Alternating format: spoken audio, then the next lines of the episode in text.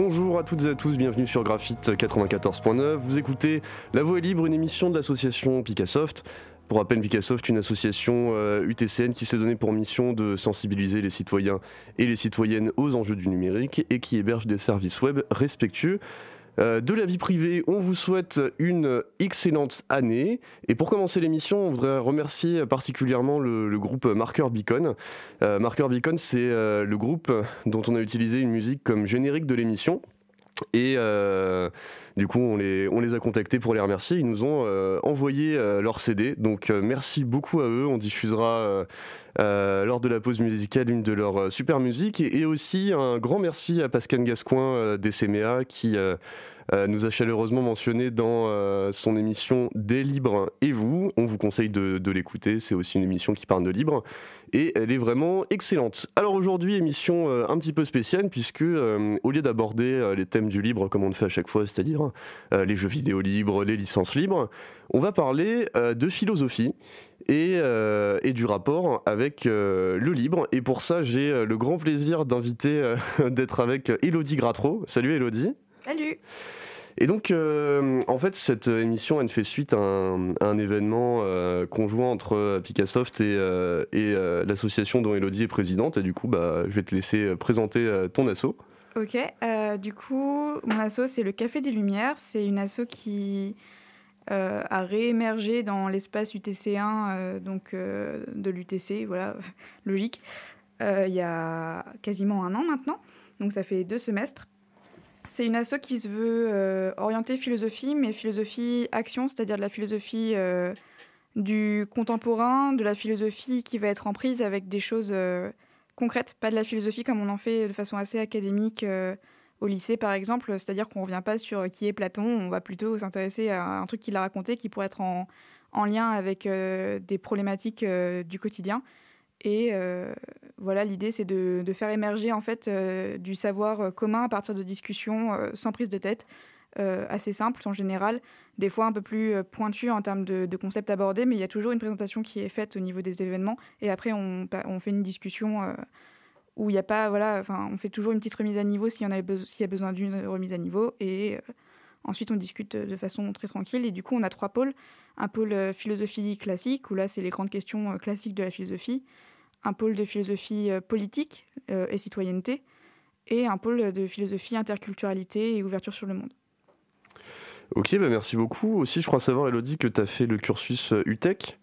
Euh, oui, tout à fait. Donc oui, humanité et technologie, hein, où il y, a un cursus un peu spécial UTC, où il y a quand même beaucoup de, philosophie, en particulier de philosophie des techniques. J'imagine que c'est des choses dont on va retrouver quelques thèmes aujourd'hui. Tout à fait.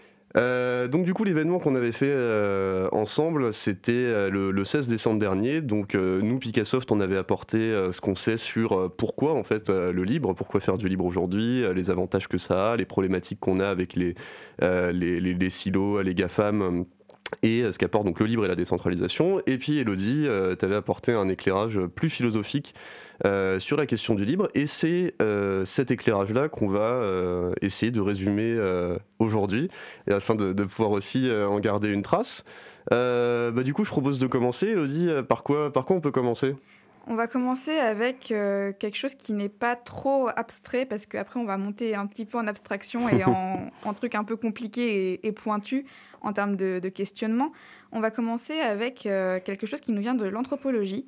Euh, donc l'anthropologie, c'est l'étude des sociétés humaines euh, dans toute leur euh, globalité et complexité, qui est souvent croisée avec l'ethnographie et l'ethnologie, qui sont là des, des, mm, disciplines qui vont plutôt, enfin, on trouve le côté ethno, ethnique, où là, ça va vraiment être les sociétés spécifiquement. On va étudier une société dans sa spécificité, tandis que l'anthropologie, c'est les sociétés dans leur globalité. Mais les deux vont souvent de pair. Et euh, du coup, euh, bon, c'est quoi le lien avec le libre? C'est que, euh, voilà, en faisant ma petite préparation, donc le 16 décembre, juste avant l'événement, je suis tombée sur un petit article parce que j'avais tapé vraiment les, mots-clés libre et philosophie. Et la, première chose qui, qui, pop quand on fait ce genre de recherche, c'est vraiment la philosophie du don. Le don, la philosophie du don étant quelque chose d'assez... qui a été pas mal pensé à un moment, il y a quelques, décennies, notamment par Marcel Mauss. Marcel Mauss, c'est un anthropologue français On dit que c'est le père de l'anthropologie à, la française. Et il a fait un livre qui s'appelle vraiment, je crois, Philosophie du don ou un truc de ce genre-là. Donc c'est vraiment la référence quand on veut parler de don. Et le truc, c'est que en fait, il y a ce triptyque qui peut être un peu discuté, notamment quand on parle du libre, qui est donner, recevoir et rendre. Donc ça, c'est le triptyque de, Marcel Mauss par rapport au don. Et du coup, dans l'article que je lisais, il, critiquait cette approche-là parce qu'il manquait quelque chose d'a priori essentiel, qui est qu'en fait, un don, ça remplit la fonction d'un principe liant qui permet au donateur, donc celui qui reçoit, de montrer son attachement à un système de valeurs qui est donc véhiculé par le donateur, donc celui qui donne. Et donc là, euh, je vous fais une, petite définition euh, peut-être un petit peu abstraite. Il y a deux, moments clés dans cette phrase. C'est le côté liant, c'est-à-dire qu'en fait, un don, c'est une relation entre du coup un donateur et un donateur, ou un donateur et un donateur, enfin entre les, les deux, c'est une interrelation, une intersubjectivité. Et euh, il y a l'idée de système de valeurs. Et vraiment, donc, quand on dit système de valeurs, il y a à la fois des valeurs, mais aussi un côté systémique. Donc, un côté de mise en relation entre ces valeurs. Et du coup, je vous avais posé la question et je vais te la reposer. Quelles sont les valeurs du libre? Quel est, le, quel est quand on fait un, don dans le cadre du libre? Parce que du coup, on parle de don dans le cadre du libre. Euh, quelles sont les valeurs qui vont être véhiculées par le don? Alors euh, c'est vraiment une excellente question. Pour être honnête, je me rappelle plus du tout de, la réponse que, euh, que j'ai donnée.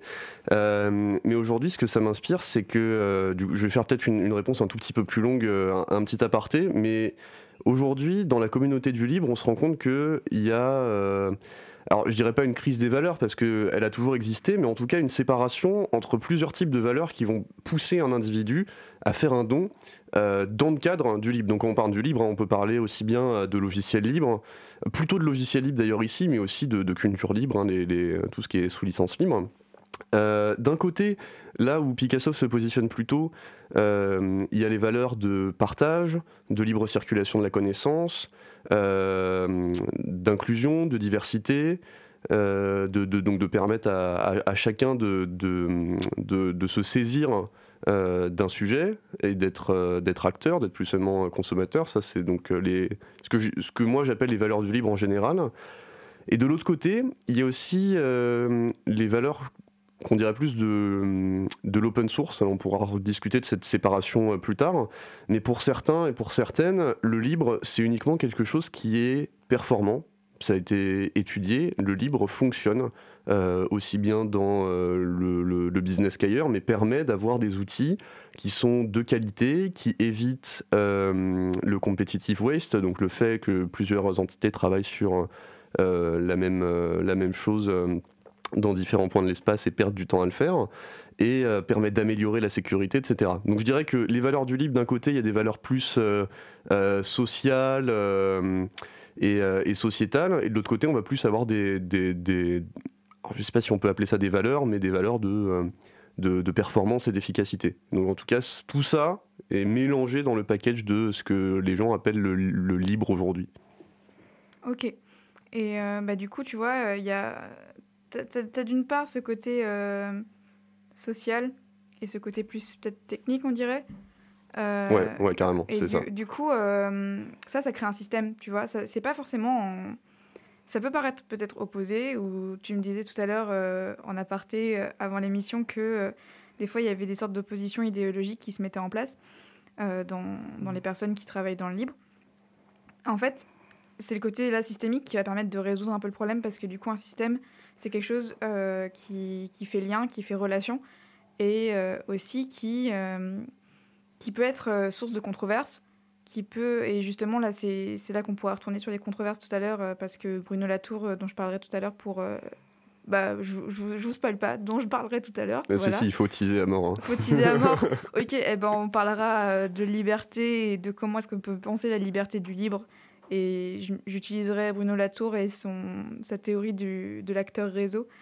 Et en fait, cette théorie de l'acteur réseau, elle a émergé dans l'étude des controverses, en fait.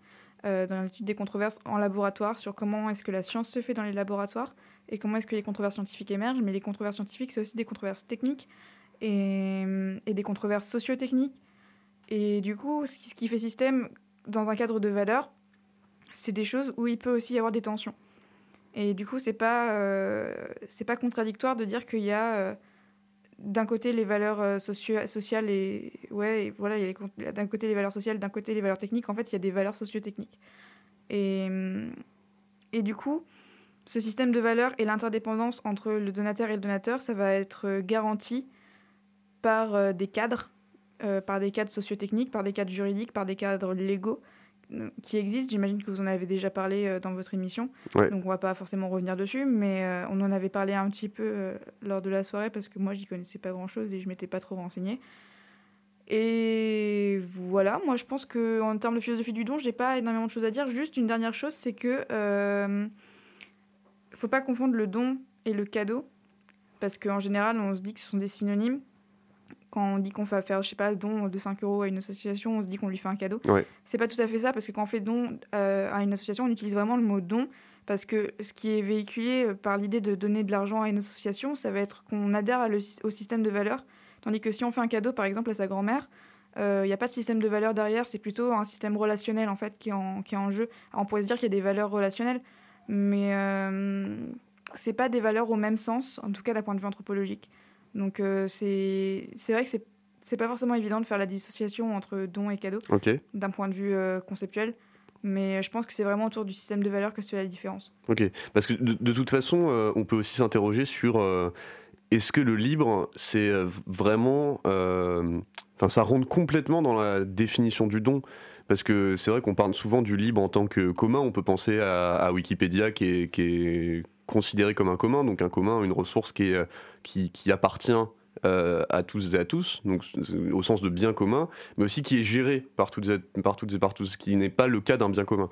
Euh, mais du coup, voilà, est-ce que euh, gérer un commun, aider à gérer un commun et partager la, alors pas la propriété d'un commun, disons, c'est ça fait partie de, du don. Je veux dire, est-ce que dans le libre, il n'y aurait pas une partie qui vraiment relève du don et une partie qui relève d'autre chose qui n'est pas exactement euh, dans le... Qu'est-ce qui relèverait pas exactement du don, du coup, euh, plus précisément? Bah, J'ai l'impression que... Euh, en fait, je sais pas, c'est plus une impression. Par exemple, quand je vais contribuer à Wikipédia, j'ai pas l'impression euh, de le faire au sens où moi j'entends don euh, habituellement. Alors c'est vrai que c'est peut-être ma définition Parce que c'est pas le même système de valeurs en fait. Ok. Tu vois, euh, Wikipédia c'est un commun, mais c'est est-ce que c'est du libre pour toi Wikipédia? Oui, c'est complètement libre. C'est complètement libre. Du coup, tu dirais qu'il y a, mais en fait, c'est parce que t'as pas la même position dans, dans, un cas, tu peux être donateur, dans un cas, tu vas être donateur. Ouais. Et du coup, c'est le système de valeur, tu n'as pas le, même, la même position dans ce système de valeur. Donc, je pense que c'est ça la différence qui se fait. Euh, Parce que si tu veux, moi, dans le don, alors là, pour le coup, c'est peut-être là où je me trompe, mais j'ai l'impression qu'il y a ce, ce truc d'un peu. Euh, c'est désintéressé. Non, c'est pas forcément désintéressé. Et c'est peut-être là où je me trompe, parce que c'est vrai qu'en contribuant sur Wikipédia, bien que je le fasse avec euh, tout, tout l'amour que j'ai pour le libre et euh, on pourrait dire un certain euh, désintérêt pur, noble et tout, en vérité, je, je sais aussi que ça va me revenir en fait. Je, je, sais que je contribue en sachant que ça va me revenir d'une manière ou une autre, de manière détournée, et j'ai l'impression que justement, une des caractéristiques des communs, c'est que tout le monde y contribue et donne de sa personne parce qu'ils ils, savent que c'est quelque chose qui va. Euh, bah, de toute façon, euh, le travail de Marcel Mauss, donc avec le, le triptyque euh, donner, recevoir, rendre, il n'est pas forcément à ajouter complètement, tu vois. Enfin. Oui, c'est pour ça que je voulais savoir, est-ce que l'article que tu lisais euh, faisait juste montrer que, enfin, expliquer qu'il n'y avait pas juste, il manquait dans sa définition de Marcel Mauss euh, l'idée du système de valeurs qui est super important, ou est-ce qu'il remettait aussi en cause ce, ce triptyque-là? Dans la façon dont c'était formulé, il voulait le remettre en cause, mais c'était pas, euh, c'était, c'était pas du tout élaboré et il n'y avait pas d'argumentation autour du fait de le remettre en cause. En fait, okay. il le remettait en cause par leur définition, mais moi je trouve qu'elles sont complémentaires en fait. Donc elles sont pas contradictoires l'une avec l'autre.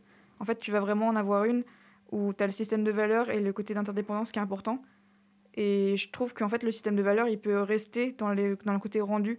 Et en fait, euh, un don où il y a une attente euh, de retour sur investissement, si on veut, bah, ça veut dire que le système de valeurs, en l'occurrence, c'est euh, un système de valeurs où il y a un, un, retour sur investissement qui est dedans. Okay, ça ouais. fait partie des valeurs en fait qui sont dans le système. Mmh. Et tu vois, ouais, c'est possible, ça reste du don c'est pas c'est pas incompatible c'est juste que du coup la définition de Marcel Mauss, c'était un don spécifique où dans, dans, le système de valeurs, il y a effectivement le côté de retour. Tandis que tu peux avoir une conception plus large du don où il n'y a pas forcément de retour. Du coup, ça serait un sous-ensemble, ce que dit Marcel Mauss, mais, mais ça, ça s'intègre. Et juste, j'avais, j'avais une, une, dernière question, je pense que tu y as quand même un petit peu répondu, mais quand tu parlais de ce principe liant donc le, don, hein, mm. euh, qui permet au donataire de montrer son attachement à un système de valeurs. Dans le cas où justement on a des systèmes de valeurs avec euh, des controverses, euh, des tensions, comment est-ce que le, donataire finalement va, va se positionner en fait, Est-ce qu'il va prendre simplement ce qui lui convient? Est-ce que, comment il manifeste son attachement? Je pense qu'il y a différents, d'un point de vue, là je vais parler de façon très concrète, je pense que ça va dépendre des personnes. C'est un peu, c'est un peu nul comme réponse, genre ça dépend, mais euh, l'idée c'est qu'il va y avoir des personnes qui vont conscientiser euh, cette idée de, de, montrer un attachement à un système de valeurs et donc qui vont effectivement se demander quelle valeur je veux faire euh, en étant donateur ou donateur d'un système, enfin, dans, en, étant, en étant dans le don, quelle valeur je, veux mettre en, avant, et qui donc là vont s'intéresser bah, du coup aux, aux, valeurs qui sont véhiculées par telle ou telle entité libre, par exemple. Tandis que tu en as d'autres qui vont juste se dire euh, bon, le libre c'est bien, euh, du coup euh, je prends le premier truc qui vient et je regarde pas trop dans le détail. Et je sais que moi, pour le moment, comme je suis un peu débutante dans le libre, je me dis bon, je vais sur des plateformes sûres où je sais qu'il y aura, voilà, je regarde les chatons et je me dis bon, a priori ils sont tous plus ou moins pareils, mais en fait je sais que c'est pas le cas. C'est juste que pour le moment, j'ai pas trop les clés pour aller chercher plus en détail. Ok. Ok, et bah, et bah super, du coup on peut, on peut se dire qu'on va euh, euh, entamer une petite mousse musicale histoire de, de calmer, euh, calmer les cerveaux. du coup comme promis, ce sera bah, du marqueur beacon, hein, vous pouvez les retrouver sur leur site marqueurbeacon.org, c'est sur leur album Dead Frequencies, ça s'appelle New Shell, c'est super bien et c'est évidemment sous licence libre en CC by et ça, bonne écoute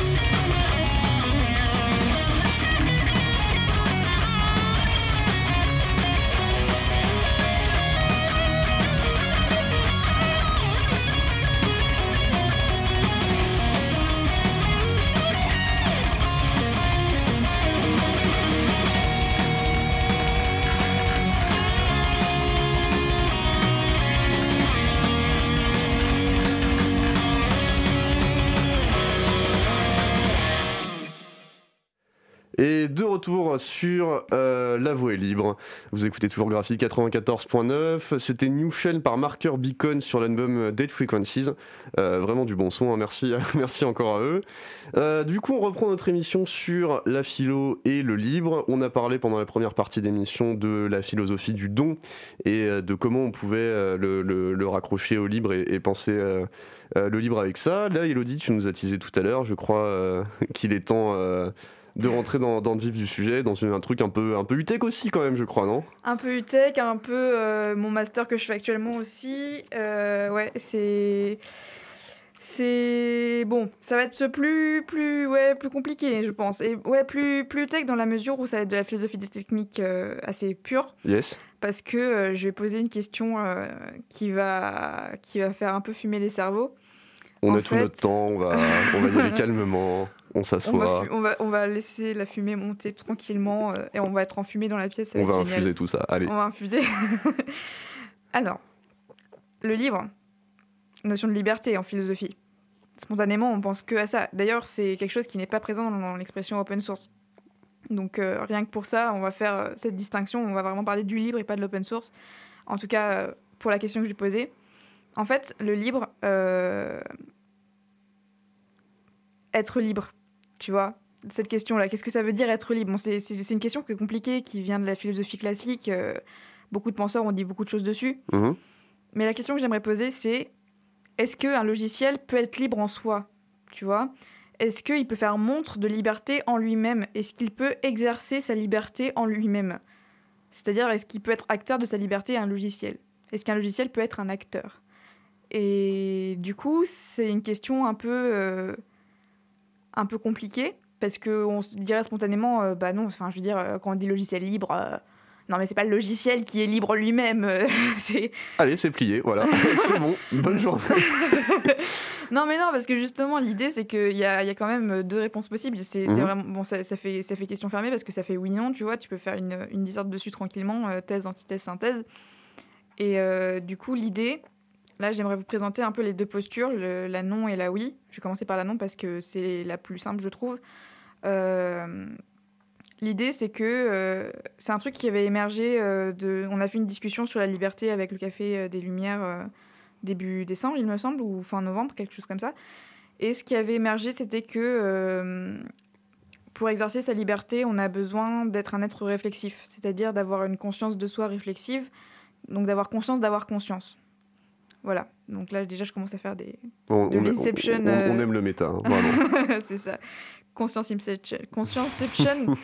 euh, en tout cas, euh, l'exercice d'une conscience réflexive, un logiciel, a priori, n'a pas de conscience réflexive. Un logiciel n'a pas conscience de lui-même. Ok, jusque-là. Jusque-là, ok. Du coup, ça veut dire que euh, non, ce n'est pas le logiciel qui fait montre de sa propre liberté. Ça veut dire que ce sont les propriétaires et les gérants des logiciels qui exercent leur liberté de rendre libre leur logiciel, mais libre du coup avec des guillemets parce que ils vont pas le libérer, il va pas s'envoler avec ses petites ailes. Euh, et ensuite, ce sont les usagers qui vont exercer leur liberté obtenue d'utiliser, de modifier, d'étudier, de redistribuer euh, tout ce qui va être autour, autour du libre. Euh, donc là, c'est la position non, je la trouve relativement simple. Une fois qu'on a compris que pour exercer sa liberté, il faut avoir une conscience réflexive, euh, bah tu dis, ok, à ce moment-là, non, il n'a pas de conscience réflexive, mon logiciel, donc... Euh, mais bon, c'est toujours discutable aussi de se dire qu'effectivement, il y a besoin d'une conscience réflexive pour être libre, parce que ça veut dire que les enfants en bas âge qui n'ont pas encore conscience d'être eux-mêmes, ils sont pas libres, ça veut dire que les animaux ne sont pas libres, ça, enfin, enfin, certains animaux, parce qu'on a des, expériences qui ont montré qu'il y a des animaux qui ont conscience d'eux-mêmes. Mhm. Quand ils se voient dans un miroir, ils savent que, qu'ils sont eux-mêmes. Ouais, tout à fait. Voilà, donc ça, c'est, c'est de la conscience réflexive. Mais euh, c'est ouais, c'est discutable comme critère, mais c'était le critère qui avait pas mal émergé de, de notre conversation. Donc c'est celui que j'avais retenu pour préparer, euh, bah, pour préparer mon intervention. Euh, de toute façon, il faut bien, enfin, il faut, il, faut, bien, c'est sûr, il faut bien se positionner quelque part. Euh, de toute façon, ça, ça, amène plein de questions aussi. Euh, est-ce que, euh, enfin là, là, c'est plus des, expériences de pensée, mais sur, est-ce que, est-ce que la conscience réflexive, ça permet forcément le libre arbitre? Alors, je sais pas si c'est exactement la même chose que la liberté, mais là, justement, c'est un peu ça l'idée, c'est que, enfin, justement, si, si on parle de conscience réflexive, c'est qu'on parle d'une liberté qui va être active, donc du libre arbitre, c'est-à-dire une capacité d'action. C'est la liberté comme capacité d'action. Sinon, l'idée de réflexion, enfin de, de, de, conscience réflexive, n'est pas forcément, pas forcément être là. Et, et l'idée, c'était qu'on on nous imposait une liberté dont il fallait qu'on fasse quelque chose. Donc en fait, il faut la liberté, euh, telle qu'on l'a définie dans, dans, cet événement, c'était la liberté de choisir. Euh, et de choisir aussi de ne pas choisir, potentiellement. Hmm. Mais euh, dans tous les cas, de renoncer, du coup. Et du coup, que c'était un poids. Parce que la, question qu'on se posait, c'était la, la, liberté est-elle un poids? Est-elle une contrainte, en fait? Et oui, on, nous, on est arrivé là-dessus, mais on se demandait aussi comment est-ce qu'on est libre? Et c'est à travers notre conscience réflexive. Euh, voilà, c'était c'est donc le critère qu'on va retenir, euh, en tout cas pour cette discussion, si ça te va. Carrément, ça me va très bien. Sinon, je t'en aurais demandé un autre. Hein. Non, non, ça, ça, ça, me va parfaitement bien. De toute façon, il y a, il y, a, toujours des, des, des petites. J'aime bien les petites expériences de pensée rigolotes et euh, typiquement, je sais que. Bon, c'est des thèses extrêmes, mais des. je, sais, je sais plus quelle. c'est pas, pas une conjecture, c'est une peut-être la, thèse de, de, Church-Turing qui dit que euh, potentiellement l'univers serait une, une, gigantesque, euh, une gigantesque machine de Turing, simplement avec le, le, chaos, on est incapable de, de, de la modéliser euh, concrètement, mais du coup, si c'était le cas, voilà, c'est ça complètement absolu, et donc mm. c'est rigolo d'imaginer ce que ça donne d'avoir la conscience réflexive, à, on va dire, à, à, haut niveau, mais à très bas niveau, un déterminisme complet, on se dit, bah bon, Bref, mais du coup, euh, ce qui est intéressant avec ce critère de la conscience réflexive, c'est euh, on peut aussi se dire à partir de quand est-ce qu'on peut parler de conscience réflexive? Et du coup, dans, le cas des logiciels, on pense euh, évidemment aux, intelligences artificielles. Alors, si aujourd'hui, je pense qu'il y a un, fantasme tout, tout, à fait gigantesque sur ce que sont capables de faire les IA, c'est-à-dire des choses, des tâches très spécialisées on peut clairement pas parler, je, pense, de conscience réflexive. Euh, beaucoup projettent euh, l'émergence de euh, cette fameuse singularité qui arriverait à avoir, conscience d'elle-même et qui, qui se comporterait pas nécessairement comme un humain, mais qui aurait des caractéristiques proches du, cerveau apprenant bayésien de, l'humain. Est-ce que dans ce cas-là, c'est une question qui se posera d'autant plus? Ah bah bien sûr si jamais on commence à avoir des logiciels de l'intelligence artificielle qui commencent à avoir une conscience réflexive en tout cas qui semble faire, montre qu'il y a conscience réflexive. Mais du coup, on peut penser au test de Turing, si je ne me trompe pas, euh, qui est le test euh, pour savoir si la, personne à qui on parle est un robot ou un humain. Ouais, tout à fait. Voilà. Euh, là, du coup, ça, ce sont des questions qui, qui, se posent parce que on a l'impression que la conscience réflexive, c'est le propre de l'être humain, mais en fait, tout à l'heure, on parlait des animaux, et puis du coup, maintenant, il peut y avoir l'IA ça va se poser d'autant plus que euh, ça va monter en, puissance technique et en, complexité technique aussi. Parce que effectivement, euh, après, bah, du coup, c'est bien, je peux faire une petite transition vers mon oui. Euh, à quel moment, en fait, est-ce qu'on peut dire que le, logiciel devient acteur? Parce que du coup, le oui, ça veut dire qu'il faut penser des êtres non humains comme des acteurs ou des actants alors, sachant que euh, acteur et actant, c'est pas une dissociation qui est très évidente à faire. Un actant, c'est un acteur, mais au sens très très large. Ça peut aussi être une entité, un organisme. C'est-à-dire que acteur, c'est pas forcément un individu, euh, ou actant, c'est pas forcément un individu, mais globalement, Bruno Latour ne fait pas la dissociation, la différence entre acteur et actant. Il utilise les deux mots euh, dans sa publication en anglais. Et du coup, Bruno Latour, c'est le penseur, euh, comme je vous le disais tout à l'heure, de la théorie de l'acteur réseau, ou alors euh, ANT, ANT, euh, Actor Network Theory. Et hum, c'est une théorie dans laquelle il pense que il faut penser à la fois les sujets et les objets, les humains et les non-humains, comme étant tous au même niveau en termes d'action. Dans, par exemple, dans une controverse scientifique ou dans un laboratoire, tout ce qui, tout ce qui est présent en fait dans le laboratoire, donc, euh, tu vas avoir tes éprouvettes, euh, tes... ça fait longtemps que j'ai pas fait de science, moi, du coup, je sais même plus ce qu'il y a dans un laboratoire, tu sais, mais... Allez, euh, mettons des, des, microscopes, par exemple. Ouais, voilà, super. Le microscope, c'est un super exemple parce que ça, ça te permet de te montrer ce qui existe, mais du coup, ça fait médiation, si tu veux. Enfin, hmm. c'est pas neutre du tout. Parce que si tu dessines ce que tu as vu dans le microscope, est-ce que ce que tu as dessiné, c'est la réalité ou est-ce que c'est une réalité augmentée? Euh, hmm. Est-ce que si tu prends une photo de ce que tu vois dans le microscope, c'est toujours ce que tu vois effectivement dans le microscope, mais parce qu'il y a eu un objet technique en plus qui s'est rajouté, l'appareil photo, et plus, plus le développement potentiellement euh, Et les vieux microscopes des années, des, mm, du XVIIe siècle, là où il y a eu les premiers microscopes, est-ce que euh, si tu prends une photo de ce que tu vois, parce qu'on peut encore les utiliser ces microscopes-là, hein, le, le, microscope de le Benwook, un truc comme ça, euh, qui, qui, était, qui est- ou le Venwook, enfin, bon, vous retrouverez, euh, pour chercher premier microscope, vous retrouverez dessus. euh, Mhm. C'est un microscope avec, euh, avec une seule lentille, je crois. Et on peut encore l'util- l'utiliser aujourd'hui. Et il y a quelqu'un qui a pris une photo de ce qu'il voyait euh, à travers le microscope. Ouais. Et on se demandait, du coup, j'ai vu ça en cours cette année, on se demandait est-ce que c'est toujours effectivement ce qu'on voit dans le microscope? Est-ce que c'est pas un artefact? Est-ce que c'est ce que voyaient les gens Mhm. au Ouais. 18e Bah. pff, au 17e, pardon. Bah non, pas tellement, quoi. Enfin, ils voyaient pas avec un appareil photo, les gens. Ouais, non, c'est clair. Mais du, du coup, le, le fait que. euh, euh, comment dire, l'objet technique soit pas. euh, Le fait qu'il soit pas neutre, en fait, Ouais, ça, le, ça- ça le rend comme acteur. ça, ok, mais du coup, j'ai ouais, j'ai j'ai du mal à. À- parce que c'est vrai que moi, moi, quand on me dit acteur, je pense tout de suite à euh, volonté propre, des choses comme ça. Mm. Euh, mais du coup, co- comment penser. euh, Enfin, euh, comment mettre le logiciel libre dans cette case? Parce que c'est vrai que si tu veux, par logiciel libre, euh, essentiellement, euh, si on se base quoi, sur la définition de la, de la Free Software Foundation, euh, c'est les quatre libertés de l'utilisateur. Donc c'est vrai que c'est logiciel libre en tant que... euh, il, Il est défini à travers euh, l'utilisation qu'on va en faire. en Ouais, fait. ouais, carrément. Euh, mais effectivement, le fait d'avoir euh, le, le, le code qui est, qui est ouvert, euh, qui est euh, modifiable, etc., en tout cas, ça, ça, ça augmente les possibilités de faire des choses avec ce truc.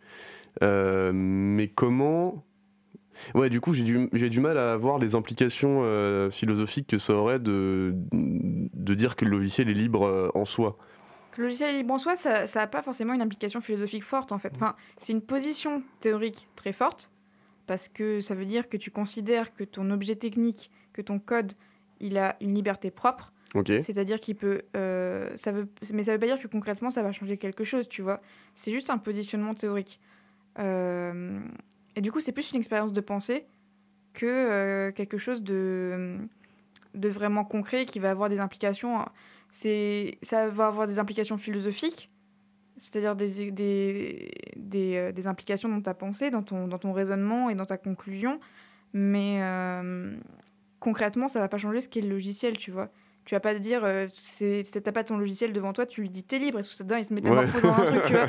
Évidemment, évidemment. hum, Du coup, en fait, euh, ça n'a pas des implications qui sont concrètes, donc c'est des implications qui sont difficiles à penser, qui sont difficiles à imaginer, et où là, la philosophie se- est en train de se faire. En fait, Ouais. euh, c'est un matériau un peu, euh, surtout que c'est un truc super contemporain, le libre. euh, Enfin, je sais pas, je pense peut-être qu'en fait, c'est pas si contemporain que ça, et que ça remonte à bien plus longtemps que je pense. Alors le, le libre en tant que euh, comment dire euh, euh, commun, oui, ça, ça remonte euh, Ouais. rien que par exemple. On avait fait une émission sur les publications scientifiques où on disait que Mm. bon, c'est pas si vieux, mais en, en, en 1700-1800, euh, elles étaient de fait comme sous une licence libre. Quoi. Il y avait Ouais. vraiment, mais après, le, bah, évidemment, le logiciel libre, euh, voilà. Mais non, non, le libre, c'est l'histoire du libre est assez vieille. Finalement, le, côté propriétaire est beaucoup plus récent que le côté libre Hum. Oui, ça m'étonne pas en fait. dans l'histoire, ouais. Mais du coup, est-ce que. Alors bon, là, je, je sais que c'est- un, peu, euh, un peu compliqué, mais est-ce que tu aurais des exemples peut-être de, euh, d'implications que ça pourrait avoir au niveau euh, des conclusions D'implications philosophiques que ça pourrait avoir de, de penser euh, un logiciel, un code comme un acteur? Ou est-ce que c'est. Comme un acteur, que, donc des, des implications philosophiques Ouais, ça en fait ça veut dire que tu vas pas te positionner comme développeur de la même façon ok.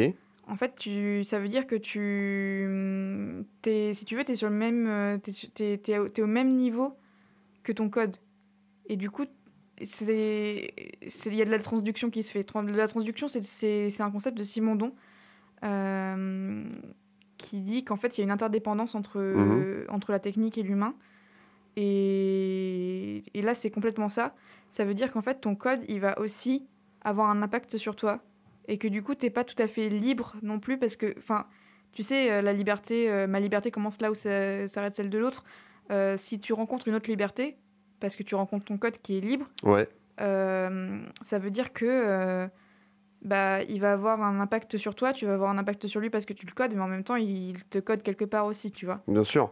Bah, en fait, c'est c'est vrai que ça, euh, pour le coup, ça, ça a beau être un concept de philo que je connais pas, c'est un truc qu'on rencontre énormément en pratique et dont tout le monde parle, même si on n'utilise pas le terme transduction. Mm. C'est que aujourd'hui, euh, nos usages euh, d'outils numériques, hein, on pense à tous ceux proposés par les GAFAM, mais, mais aussi même les outils libres, bah, évidemment, influencent énormément notre, notre comportement et.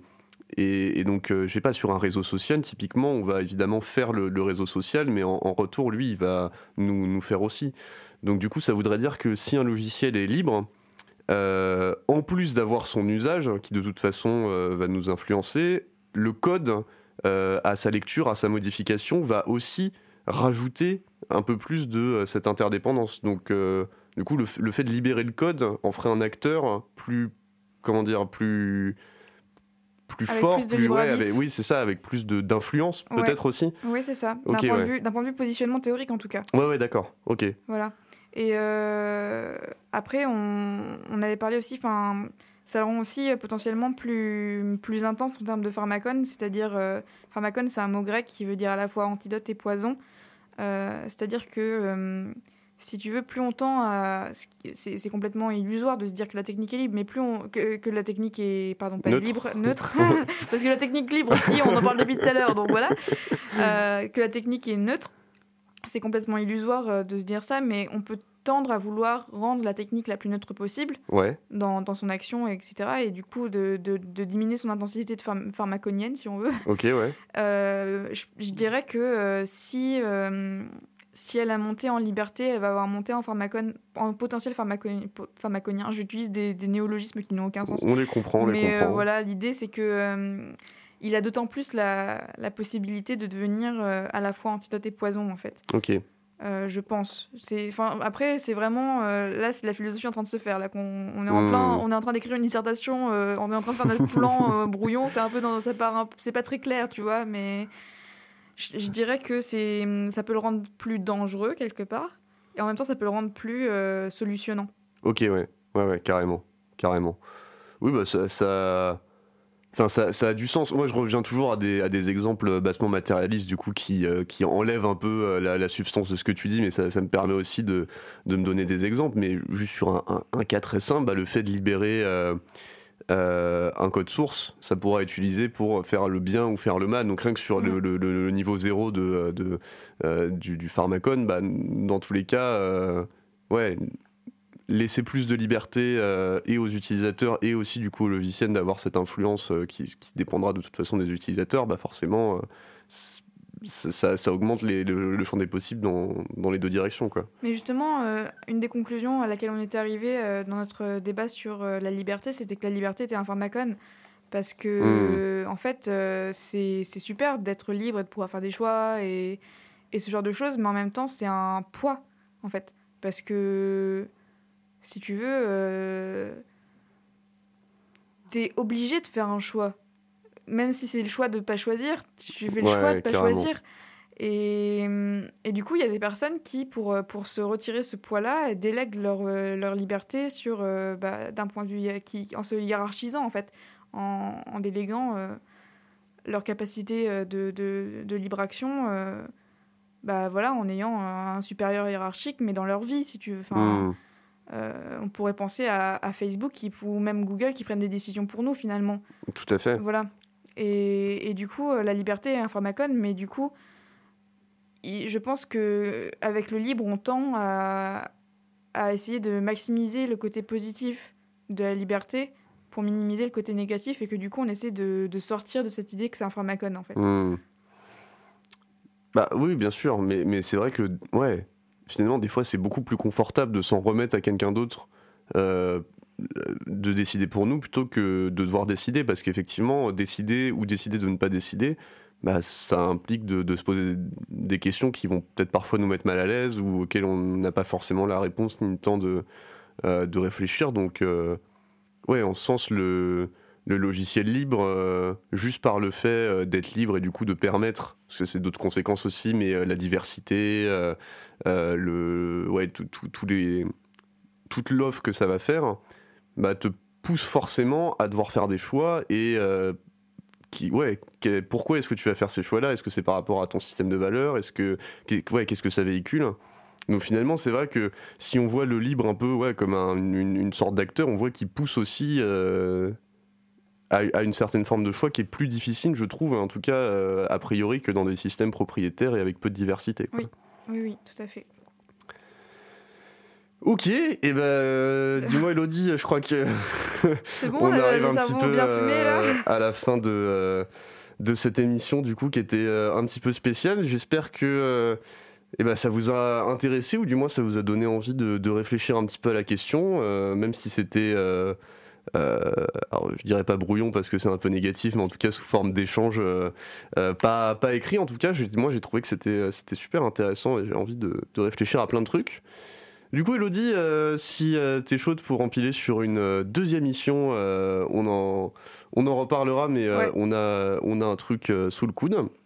En attendant, merci beaucoup d'avoir écouté l'émission. Merci beaucoup, Elodie, d'être venue. Avec plaisir avec nous euh, pour nous éclairer euh, de tes lumières. Pour les UTC1 et les UTCN qui nous écoutent, euh, s'il y en a, n'hésitez surtout pas à rejoindre l'assaut du, Café des Lumières le, semestre prochain parce que c'est une super assaut pour y, avoir mis les pieds quelques fois. Et puis n'hésitez pas non plus à venir faire un petit tour chez Picassoft. On vous souhaite une excellente journée et à la prochaine. Salut